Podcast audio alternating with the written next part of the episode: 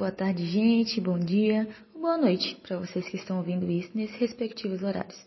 Meu nome é Laura e estou dando início ao primeiro episódio, de muitos eu acredito, onde vamos falar sobre temas muito importantes dos dias atuais e que precisam ser discutidos. Eu apresento a vocês o Ativo Cast. Se você não liga, resolver o problema dessa mina machucada. Se você não liga, não entendeu nada, vou resolver o problema dela essa madrugada. Se você não liga, não entendeu nada, vou resolver o problema dessa mina machucada. Se você não liga, não entendeu nada, vou resolver o problema dela essa madrugada.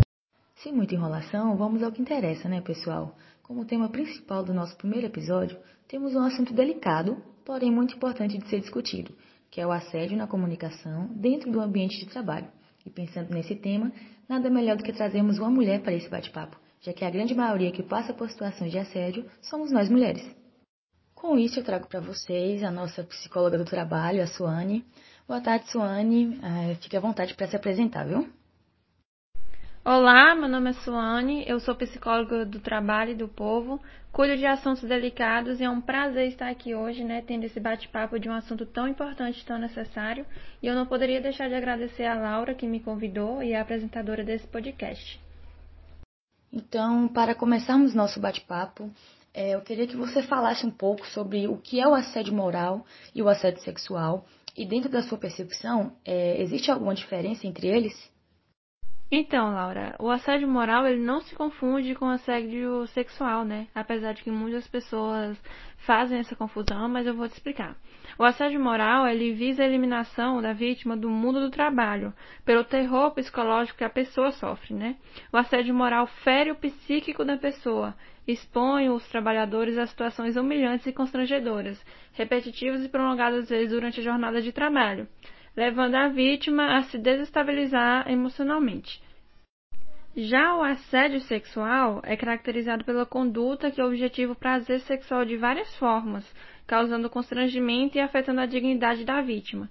Esse assédio ele pode acontecer por atos, insinuações, contatos físicos forçados, convites inconvenientes, tudo com o objetivo de sentir prazer sexual, né? Seja ele forçado, seja ele com muita inconveniência, causando desconforto na vítima.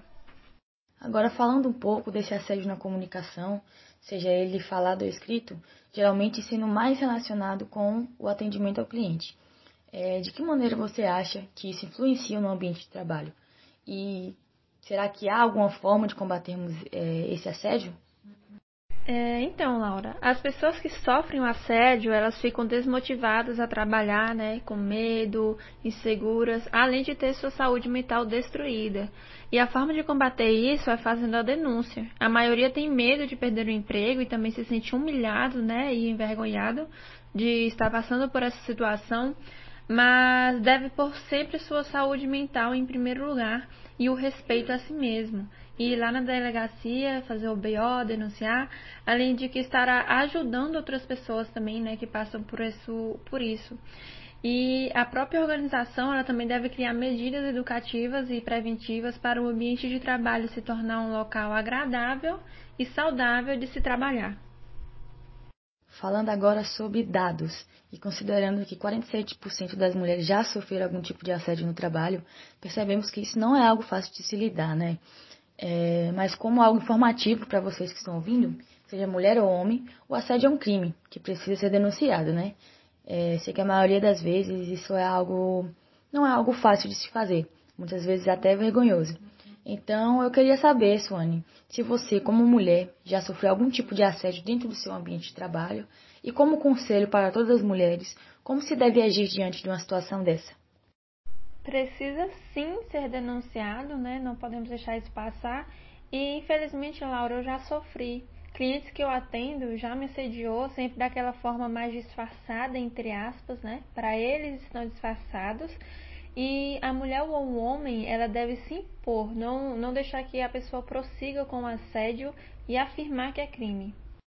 Sem prolongar muito nosso bate-papo, deixo vocês com esse conselho, lembrando que nunca é demais abordarmos esse assunto e buscarmos formas de combater esse mal, né? Agradeço a presença da Suane, que tirou um tempo para participar dessa conversa, e a todos os ouvintes. Esse foi nosso primeiro EP abordando o tema assédio na comunicação e esse foi o nosso Ativo Cast. Até a próxima.